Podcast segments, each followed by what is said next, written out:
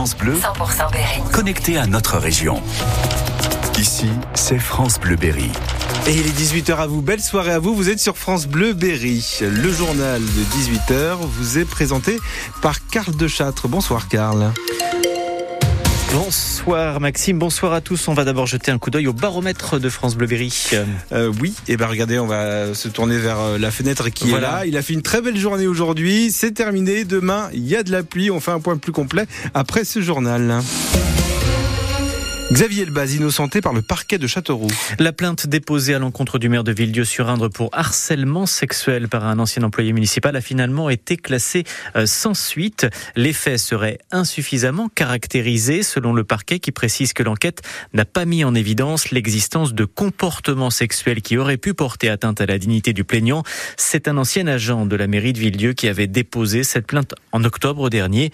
Le maire de Villedieu, également directeur de cabinet de la mairie de Châteauroux, se dit évidemment très soulagé. Xavier Elbaz. Ma première réaction a été euh, le soulagement parce que j'ai vécu euh, près de trois mois d'enfer, euh, de cauchemar. Et je suis aujourd'hui satisfait que la justice, après une enquête qui a été longue, a tranché de manière claire et m'a innocenté. L'une des choses qui va m'occuper dans les prochains jours et les prochaines semaines, c'est faire le point avec mes, mes avocats. Pour porter plainte pour dénonciation calomnieuse, il faut qu'avant la justice tranche sur la dénonciation et acte qu'elle soit bien calomnieuse. J'envisage parce que pour plein de raisons. Simplement reconnaître jusqu'au bout mon innocence pour éviter qu'il euh, recommence puisque ce n'est pas la première fois que cette personne porte plainte contre quelqu'un sur un délit sexuel et que l'autre personne ait été innocentée. Voilà, ça c'est un des éléments que personne n'avait et donc je commence à, me dire qu'il va peut-être falloir qu'à un moment quelqu'un mette le haut là pour qu'il arrête ce genre de dénonciation euh, calomnieuse. Après je dis que j'envisage parce qu'à l'inverse j'ai beaucoup de gens bienveillants autour de moi qui me disent passe à autre chose, euh, ne remets pas une pièce dans le jukebox. Donc voilà, c'est une décision qui devra se prendre à tête reposée. Donc on verra ça dans les prochains jours et les prochaines semaines. Réaction à retrouver sur francebleu.fr. Un homme de 23 ans condamné par le tribunal de Châteauroux cet après-midi en six mois entre décembre 2022 et mai 2023. Il avait volé près de 600 mètres de câbles de cuivre à la SNCF. Il n'écope que de 120 heures de travaux d'intérêt général. Il faut dire que son casier judiciaire était vierge. Pourtant, le préjudice est très important entre le matériel, les réparations et les retards. La SNCF l'a estimé à 168 000 euros. Les vols ont été commis à 27 reprises toujours au même endroit, à hauteur de Déol, quartier de la Croix-Blanche. Un septuagénaire perd la vie après une très violente sortie de route à Vatan dans l'Indre. À la sortie de la ville, en direction de Grasset, sa voiture a percuté un poteau d'éclairage public avant de terminer dans le fossé. Le conducteur, âgé précisément de 74 ans, a été retrouvé en arrêt cardio-respiratoire et n'a pas pu être ranimé. Malaise, faute de conduite, on ignore les circonstances exactes qui ont conduit à cet accident. Une enquête est en cours. C'est en tout cas la troisième personne tuée cette année déjà dans l'Indre, la huitième au total en Berry. Un incendie dans une maison à Saint-Maur, dans le Cher, près de Châteaumeillan cet après-midi. L'alerte a été donnée vers 14 h 16 sapeurs-pompiers sont intervenus sur place avec deux lances à eau pour éteindre les flammes. Mais le feu était euh, toujours en cours il y a une quarantaine de minutes, principalement au niveau de la toiture, avec un risque de propagation à des appentis.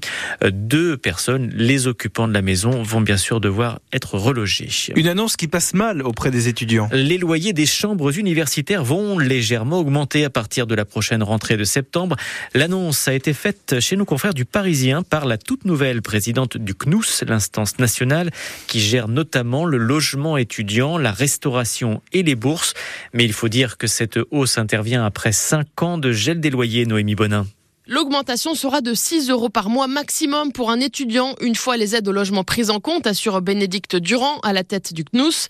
Cette hausse servira à accélérer les rénovations des chambres universitaires, justifie celle qui a été conseillère d'Elisabeth Borne à Matignon.